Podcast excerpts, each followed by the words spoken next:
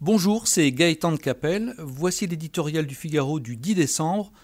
Son titre Un problème et un scandale.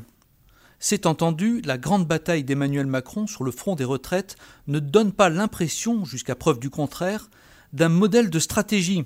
Au départ, pédagogie, transparence et concertation devaient guider les pas du gouvernement pour emporter l'adhésion autour de cet ambitieux projet, mais deux ans d'approximation, de maladresse et parfois de contradiction jusqu'au sommet de l'État ont fini par instiller le poison du doute et plus encore celui du soupçon, si bien qu'aujourd'hui de nombreux Français s'interrogent sur l'utilité d'une usine à gaz en préparation et se demandent surtout à quelle sauce ils seront mangés. Le constat posé reste un problème et un scandale que le blocage de tous les trains de France ne résoudra jamais et qui justifient à eux seuls une réforme. Le problème, c'est l'insoutenabilité financière de notre système de retraite.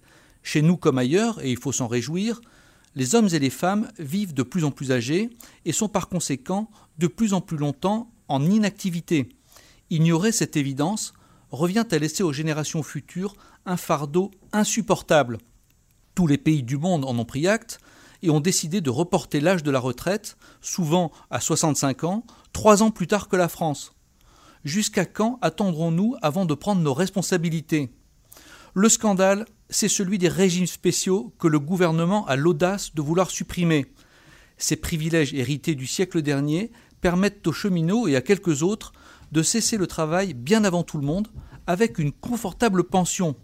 Depuis toujours, leur préservation constitue le combat suprême de la CGT, non pas comme elle le prétend pour défendre les retraites dans leur ensemble, mais celle de corporations qui sont aussi ces derniers bastions.